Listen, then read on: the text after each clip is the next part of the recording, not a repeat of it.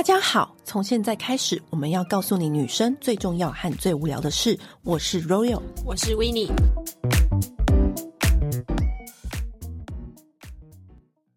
二零二三年买过觉得最值得自己最满意的美物，嗯，听到我有好多哦。其实 真的要列出来还蛮多的。我本来以为我没有买什么东西。第一个呢，应该就是我跟你在韩国的时候，跟你一起逛家具店，嗯、然后在那边发现了意大利 Keebo Q E E B O O 的这个熊熊灯，它就是一个熊坐在地上的样子，嗯、然后有非常多种颜色，很可爱，很可爱。重点是开灯的时候，它的灯亮跟不亮。都是有不同种层次的可爱，然后那时候我就想说，天呐，这个灯也太可爱了吧！可就在那个家居店，然后就查了价钱，就是韩国整个便宜大概快要两千块，就决定就是要把它买回家。而且它的最可爱的一点是，它是。全裸的，全裸的，露出他的小鸡鸡，他的小鸡鸡还做的蛮真实，然后但是就是可爱到不会猥亵的那种小鸡鸡，嗯、我都叫它鸡鸡灯、鸡鸡熊熊灯。嗯、我到现在还是觉得它很可爱，就是放在我家，然后无论是亮跟不亮，我都觉得它非常可爱。就是我个人觉得，我去年买过最满意的灯。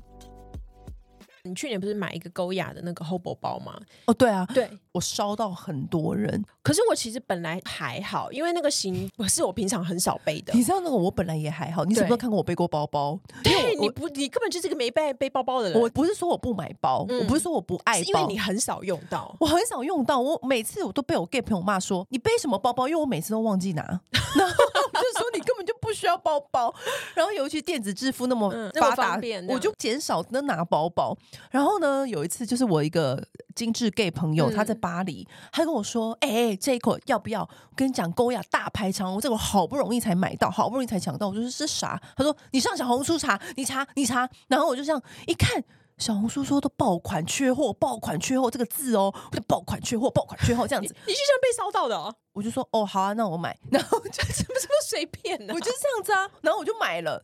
就你知道我买了之后啊，就发现高雅的 Hobo 包。真的太好背，嗯、因为那阵子我们不常出国，然后他因为他的包包真的怎么折怎么凹都会完好如初。对，而且因为它非常的轻巧，嗯，它就是很薄，然后又防水，然后还有拉链，而且它的容量其实超大，巨大无比，而且它卡肩的位置落得刚刚好，不会很 K，你就算是手臂特别粗的人，对，你就是穿或者是你穿厚外套，都还可以很轻松的背在肩膀上。就是我觉得它那个落肩的位置就是设计的非常好，然后那个肩带也不会刚好陷在你的肩膀里面，让你觉得很痛苦很难背。因为它算是宽版的嘛，它跟它一般的那个 G N 跟那个 P N 那个包来比的话，它是宽版的肩带。然后那时候其实我没有什么太大的感觉，可是因为后来就是看到它出了爱心版的，它就是一个小小的 logo 的爱心在它的正面，然后有各种颜色，有蓝色、红色、粉红色、黄色。我那时候一看就觉得，哇，那个小爱心怎么这么可爱啊！然后我就立刻就问朋友，就是说，哎。哪里可以买得到？然后他就跟我说：“哦，现在韩国的货最齐。”然后他就去韩国的时候帮我买回来。我也是后来背了那个 Goya Hobo 包之后啊，那是我询问度最高的包，真的、哦。每一个人问我说：“你怎么买到的？”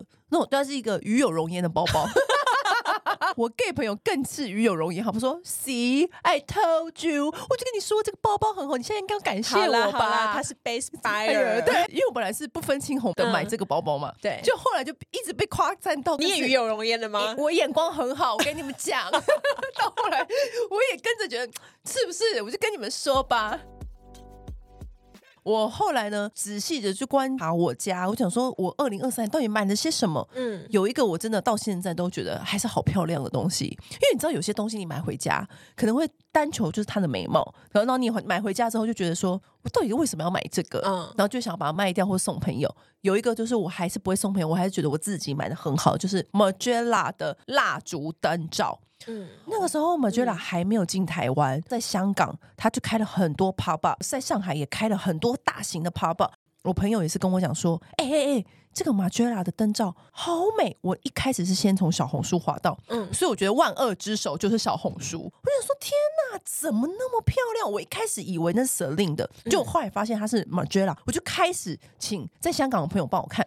朋友刚好就在香港，他就在香港的 Margiela 看到，他说要不要买？我就说要，他说连他都被烧到，就原本他要帮我买，他自己也买了一个，嗯、然后他就觉得说天啊，这个灯罩真的太美，因为它是一个很厚的玻璃的灯罩，它有点像是就是。纸就是折成一格一格那种感觉，然后它玻璃这样下去又很像一个水晶，会反射出不同的光线来。对，因为它乍看之下很像是一个小台灯，嗯、但其实它罩子拿起来就可以，里面可以放蜡烛，然后你把它盖上去，它又会是一个蜡烛的烛罩。它其实就就像是一个蜡烛的座位，可是你蜡烛摆进去，它就会是一个台灯的样子。然后我就觉得天哪，真的太美太美，而且它是刚好可以符合，就是每一个人家里。的陈设跟摆设，因为你知道有些太美的东西，它。它造型太前卫，可能你家不适合，不适合就会很突兀。对，嗯、就是他自己在他自己的地方独自美丽就可以了，不要硬是把它带回家。而且其实我觉得它蛮小巧的，就是它放在哪里都还蛮方便的。对，然后重点是、嗯、因为有时候我买这种东西啊，有时候你蜡烛在里面烧嘛，你就很怕它烧完之后会有一圈黑黑的。嗯、不会，就算是烧出一圈黑的，你用稍微湿纸巾一擦，它就掉了。嗯，蛮好清洁，而且它连它的那个竹盖。都好精巧哦！它的竹盖就是银色的，它最近有新出金色的哦。对，它最近新版是出金色版，然后我买的时候是一开始的版本是银色版，嗯、然后上面就是印 Margiela 的那种数字的那种 logo，很标准 Margiela 的样子，盖、嗯、上去蜡烛就熄灭，我就觉得哇，天啊，真的太美！现在台湾有开 Margiela，然后它的店上都有，然后我那天逛街还是有看到金色版，价格差不多嘛？价格差不多，而且、哦、其实在台湾买就可以，对，大家都在台湾买就可以了。嗯然后我另外买的一个就是好物，是一个熏香纸、焚香纸。其实这个东西很久以前就有了，可是因为做的很漂亮，是它做成一个很古典的铝盒，然后它铝盒里面它就有一本这个熏香纸，它就你可以很容易撕成一小条一小条，而且它还附上一个很可爱的夹子，它刚好可以把那个夹子变成底座。比如说旅行什么，你觉得哪里气味不好，你随身带，你就撕一小张纸，然后用那个夹子夹着立起来点火。然后烧完之后，你那个整个空间的味道就会变得很高雅。你知道这个这种熏香纸啊，被它这个牌子吓到的原因，是因为一般的熏香纸，你都会以为那个味道无干拉伯，你知道，就是觉得好像是小女孩好玩的东西，嗯、就殊不知它一打开那个熏香纸，我就被香到嘞。嗯、然后它一点燃。它的扩香率是好的，对，因为有一些熏香纸，你会觉得是是不是女孩子玩扮家家酒的那种东西，嗯、香味只会香前面那一一秒，后面就不香。它是燃到最后一刻都很香，嗯，而且它味道算是很高雅。他那时候买的给我看的时候，我就发现，哎，我会买哎，因为。有时候你去那个饭店啊，有时候再高级的饭店，嗯，或者是我们去埃及的饭店，你先别说，我光什么香港、上海、泰国、曼谷，你都遇过吗？没有，我觉得有 OK 有时候的饭店它那个味道不是不好闻，是有一个细细的潮湿味。哦，对，你也不能怪他，然后或者是说他有时候当地的习惯的香氛，不是你喜欢的香氛，嗯，你就不用带一个那么大蜡烛在身上啊，对啊，你还怕摔碎什么的，你就直接点这个小纸张。然后在你的床头旁边，我就觉得很方便，因为这是一个很 make sense 的那个饭店应有的香味。可是如果你不喜欢的话，你会觉得很啊。还有就是跟朋友就是团体一起出游的时候，如果你刚好大完便，有一个人要进去，你可以急救一下。对，而且它完全不占空间，因为它就是纸张的大小啊。对。然后我就觉得哇塞，这很方便哎、欸。而且重点是它附那个夹子当成它那个立座，我觉得很贴心，就夹好，然后就，就不用担心会被烧到别的地方干嘛的，对，就直接放在盖子上面就可以用。所以我就觉得这个发明就是真的很不错的发明。嗯、我二零二三年买过一个东西，我就觉得它超漂亮，但是我到现在都还没用过，至始都还没有后悔的，就是澳洲的 Business and Pleasure 这个牌子，应该算是海滩用具用品吧。嗯，就是它出一系列的海滩躺椅、海滩的阳伞，或者是海滩的。抱枕，嗯，海海滩就是海滩上用的东西。对，海滩巾，你知道我为什么会被这种东西烧到吗？因为它的设计真的太可爱，它的所有的品牌啊，都围绕着。蓝白条纹，或者是绿白条纹，柠檬黄、薄荷绿，或是那种草莓粉红，就是这些色系去做不同的拼接，然后就做的很法式，但是又不是那么欧风，又结合一点现代感的那种图文的拼接设计，真的可爱到爆炸。然后那个时候有一天我就无聊，我就在那边滑马黑，我本来是要找不知道什么东西，就滑到马黑这个阳伞。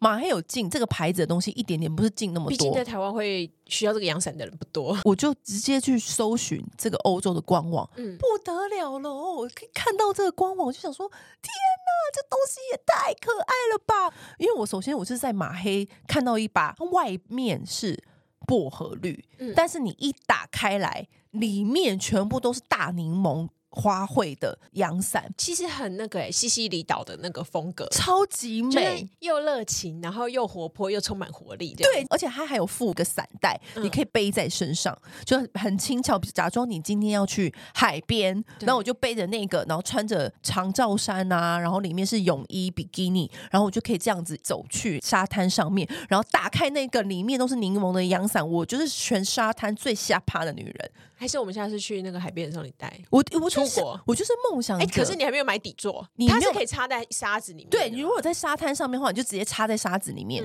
但是呢，如果你要用在，比如说你家里有庭院，嗯，你可以买一个底座。我跟你说，你为什么还没有买底座？因为它的底座爆炸可爱，但爆炸可爱之余呢，又爆炸贵 吗？但是你会心里很纠结，因为其实你也可以去虾皮买那种正常普通，就是外面我们去喝户外咖啡，它一般的底座，可是就不一样啊，就是就配不上，就配不上它里面那个柠檬的外表。那你就二零二四年的美物，你就是买那个底座。你知道我内心有多纠结吗？我就想说，我要买这个猫的底座嘛，因为它那个底座有不同的设计，什么猫爪、猫爪吗？然后或者是或者是别的那种设计，然后就各式各样，光底座就有不同设计，然后大概就是几万块这样子。我就想说，好，二十二，就是我人生要这样子吗？然后，但是我又不是一个超级 outdoor 的人，可是呢，你会觉得说，那我不用这个底座。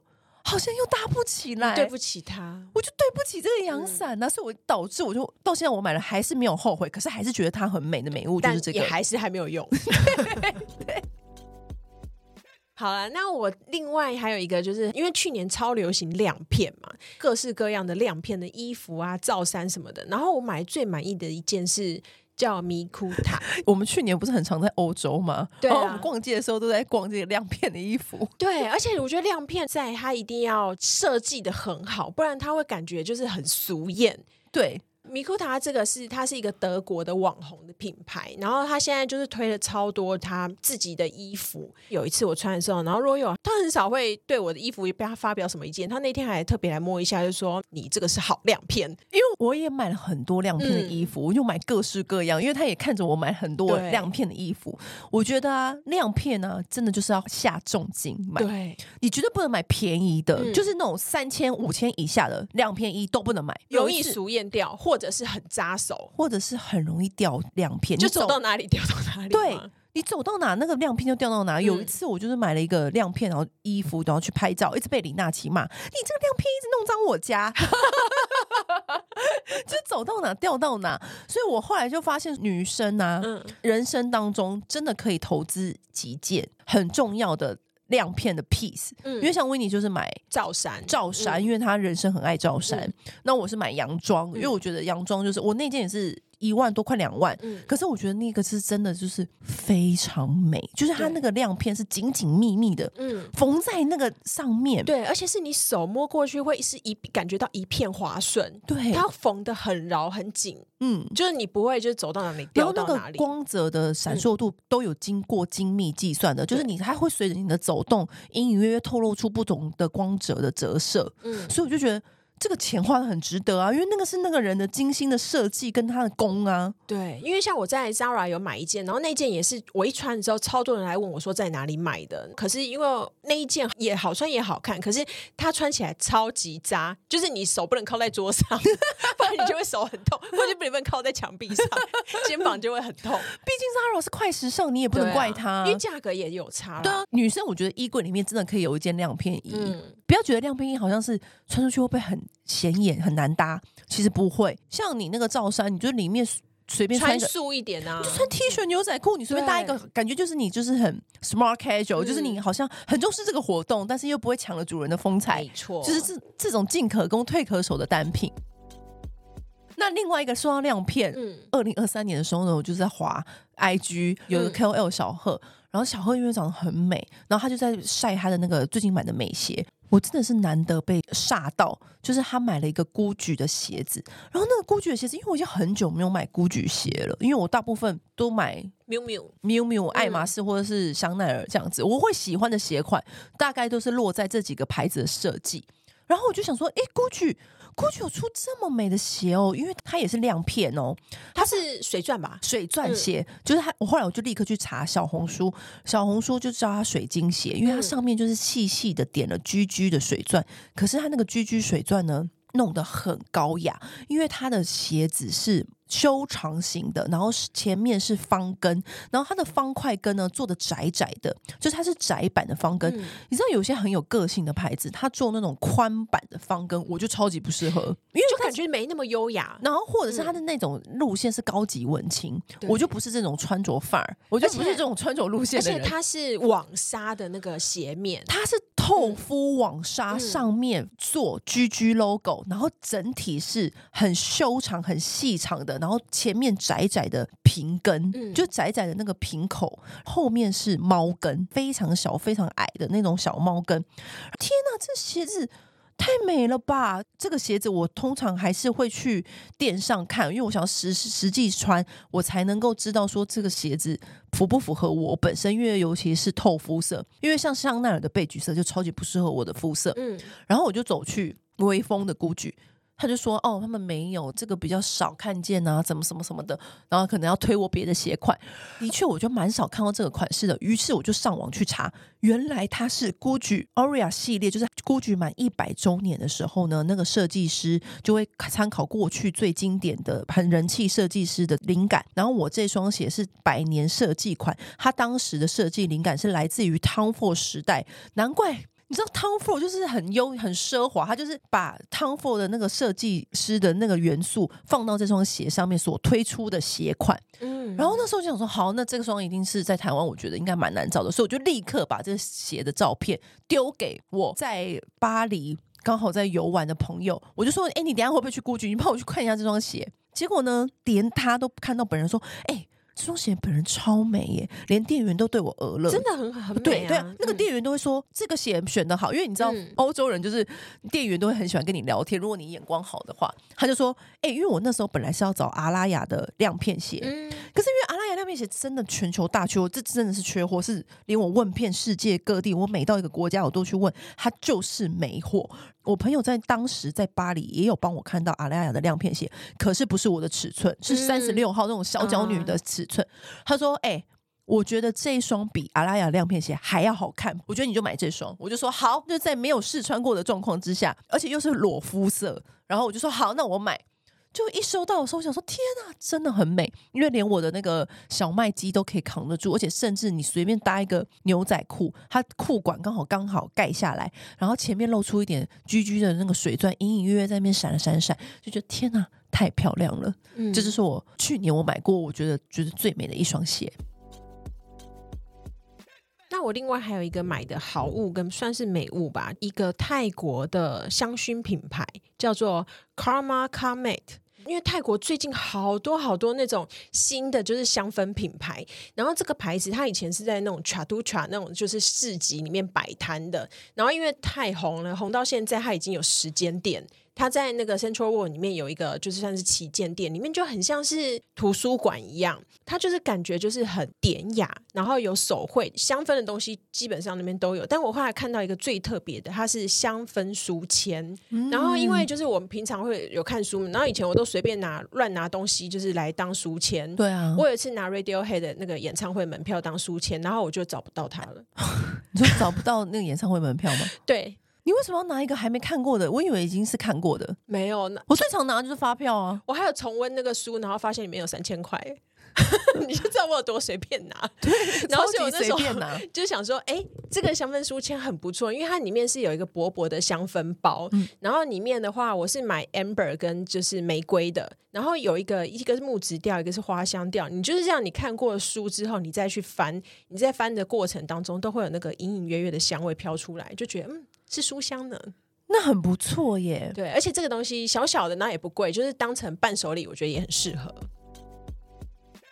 去年的最新消息不就是 Prada 推出彩妆品吗？对，自爱马仕推出彩妆之后呢，就很久没有这种让人振奋的消息。嗯、我们那时候不是在欧洲还到处找，对。然后呢，我那时候就是到米兰，嗯、米兰不就是 Prada 的国家？对啊。然后他也说他没有卖，我就想说啥？后来呢，之后就请代购帮我买，因为那时候我一看到 Prada 彩妆，就是有这种美妆老江湖，你其实一看就知道，嗯。这做工应该不错，因为我觉得 Prada 它其实算是所有精品里面最有文学气息跟艺术气息的。每一次它的发表会都比较独树一格，嗯，然后以及他的他找的都是一些艺术家或者是导演啊、文学家，他常常做这样子相关的合作，然后也会常常资助一些建筑物的修复。然后我就觉得，哎，那他要设计彩妆品，应该也会蛮有设计风格的，因为。我觉得每一个牌子，尤其是精品。他要推出那个彩妆品，就是要符合他自己本身，就是要延续他的 DNA 在里面。对，那可是又要符合现代人会喜欢的元素，嗯、这很难呢、欸。对，就是他要设计在刚刚好。然后那时候我们一看到那个形象的时候，就是他是一个很前卫的银管的样子，嗯，然后就觉得诶应该不错。然后我就看了每一个张图，我就被那个他的护唇膏给烧到，因为他那个护唇膏转出来是薄荷绿色，我就天哪，我这个人是不是很容易被薄荷绿色？给吸引，像刚刚那个阳伞，对。然后它转开来，里面的管身的颜色也是薄荷绿，就是它有做同套同色的妆。哎、嗯，那它其他口红也是这样搭配吗？我不知道，我因为我只买了这个护唇膏。嗯、那时候呢，我就是先买了护唇膏，就呢，我就在等待它到货。当时我就滑小红书，小红书上面就说它不是那种很润感的。嗯、反正我已经做好心理准备了啦。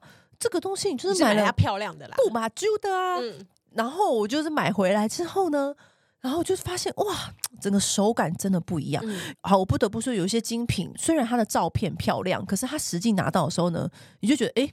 少了一点手感，对，怎么整体那么轻啊？或者是怎么感觉塑胶味这么重？对，它没有，它就是很扎实的手感。然后那个银色的唇膏的头上面还印有 Prada 三角形的经典 logo，就觉得哎特别可爱。因为以往那个 logo 只会在帽子或包包里面看到，嗯、然后看到它出现在唇膏上面的时候，就觉得哎蛮可爱。哎，那那支护唇膏多少钱？记得一千三，就是跟。香奈儿的差不多，嗯、就是我是那时候是代购买的。嗯、其实呢，我觉得那个价钱就跟香奈儿啊、迪奥或者是一些品牌一千出差不多，差不多的价格，没有特别贵，没有特别贵，但是它也没有特别润，它不是走润的路线。我觉得我要给它一个称号，就是它是打底膏。哦，就是如果你要让你接下来的唇膏的颜色更持久的话，我觉得可以先铺一层那个。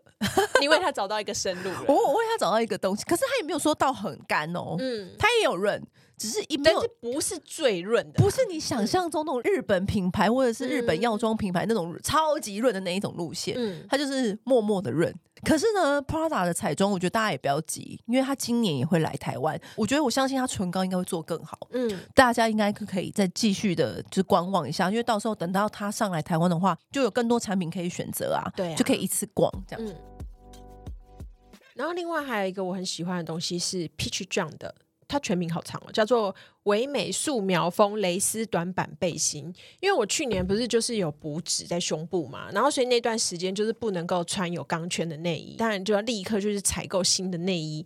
然后我就看了一轮，就觉得哦天哪，怎么无钢圈内衣都很运动款，就不美？应该是说无钢圈型的内衣没有做性感蕾丝款。对，然后我就看看看，就看到 Peach John 这一款，然后就觉得哇。超美，它是呃胸下面还有一片蕾丝，然后它那个蕾丝做的非常非常的柔软细致，你就是穿起来的时候，它会服贴在身上，有一点点像是情趣或性感的睡衣的那种感觉。然后它有出红色、黑色跟白色，然后每一款都非常好看，而且它的蕾丝细致到就是手感特好，而且重点是它虽然没有。钢圈，可是它的集中效果其实非常非常优异，就是你穿了，你不用担心它会没有型，或者是胸部会容易外扩干嘛的，穿起来是很容易就是显勾的那种。我觉得 Peach John 很会做内衣耶，它的平口内衣，嗯，是我穿过啊最牢靠的，最牢靠、最有安全感，就是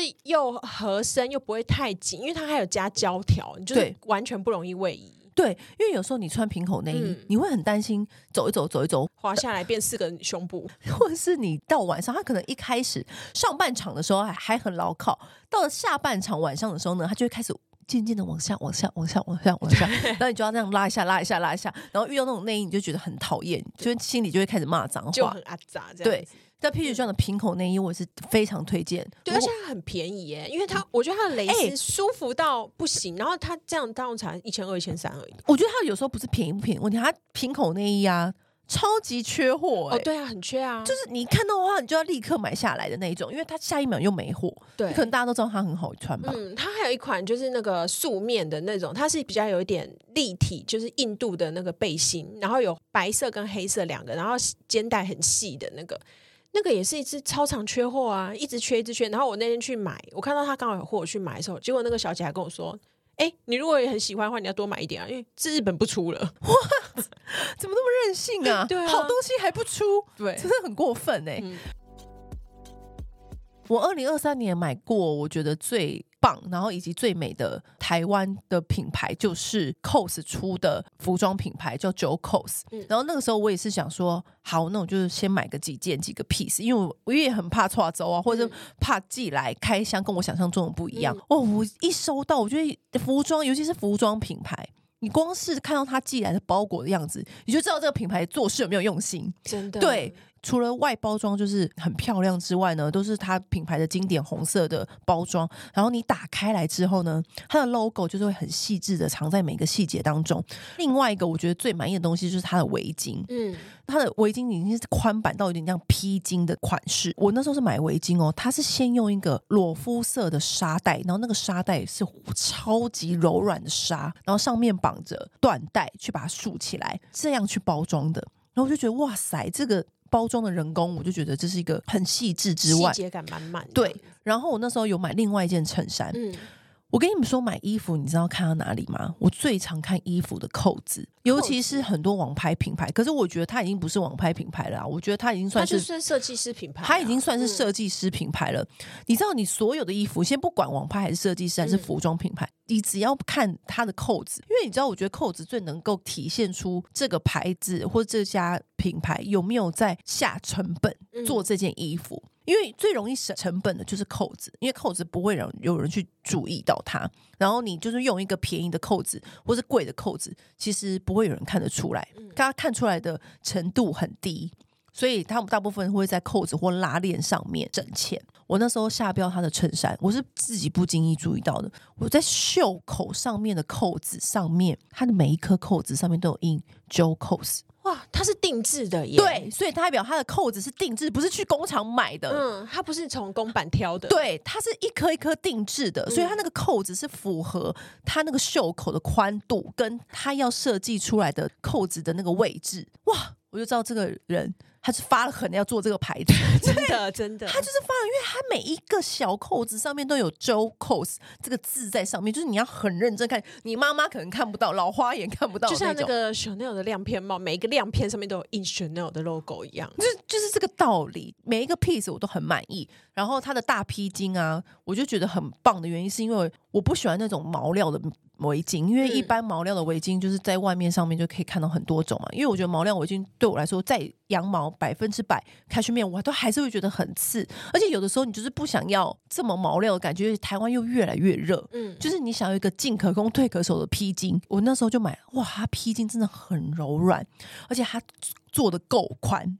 对，我觉得它真的是超爆宽的。因为我觉得爆宽有个好处就是你一披。什么肥肉都被挡住，就是，或者你想要遮手臂，你知道有些那种半宽不宽的，你根本就遮不了手臂。重点是它又长又宽，对，你就是想遮什么就遮什么，嗯、我就觉得很棒。或者是我都现在我都拿来当那个沙发盖毯，嗯，因为沙发盖毯很少会买到好看的图案呢、啊。对，就是你要逛遍天下，你也选不到。就算找到好看的图案，它的材质也不好。对。就是因为它，我觉得它的材质是那种很保暖的，而且很轻，很轻。因为依照它那个大小，应该一般的就是围巾啊或者什么会很重，对，会重到你可能脖子或身体都是那个重量，对，你就会觉得带出去很负担。但是它那一块让我很惊艳的是，它应该选的毛是非常非常好的，嗯，所以它才可以这么轻巧。对，我觉得它就是一个很方便。我如果说将来有一天搭飞机，我也会就那个大围巾在我的包包里面，因为你就随时随地出国超好用的啊。对啊。或者你觉得现在不冷，那你就先放包包，等下冷你就再披，就是这就是一个很很好搭配，而且它的那个是黑白格纹，就是你要怎么搭都很 make sense，就符合你每一种穿搭。嗯。所以我觉得好的设计就是这样子，它不会让你只符合某一个类型的穿搭，尤其是这种围巾的 piece，你不能说这个围巾然后只能在这种类型的穿搭出场，嗯、那这不是很麻烦吗？你这样子出国，你这样怎么包行李，或者你出游就很不 OK。所以我就觉得它是在设计上有用心的台湾服装品牌。好，以上呢就是我们二零二三年买的我们觉得最值得的美物，提供给大家参考。他们到现在还是有在卖，然后这些品牌呢，我觉得你们都可以 follow，因为我们就是。实际缴了学费，告诉大家说，对，因为大家应该有听过上一集，就是我讲那个我买的垃圾，那就不用参考了，就是给大家避雷用的。但是这一集呢，就是我们讲的这些，就是大家可以去列入参考。如果你刚好也想找寻这方面的东西的话呢，提供给大家参考。好，那今天就先这样了，拜拜。按订阅，留评论，女人想听的事，永远是你最好的空中闺蜜。Thank you.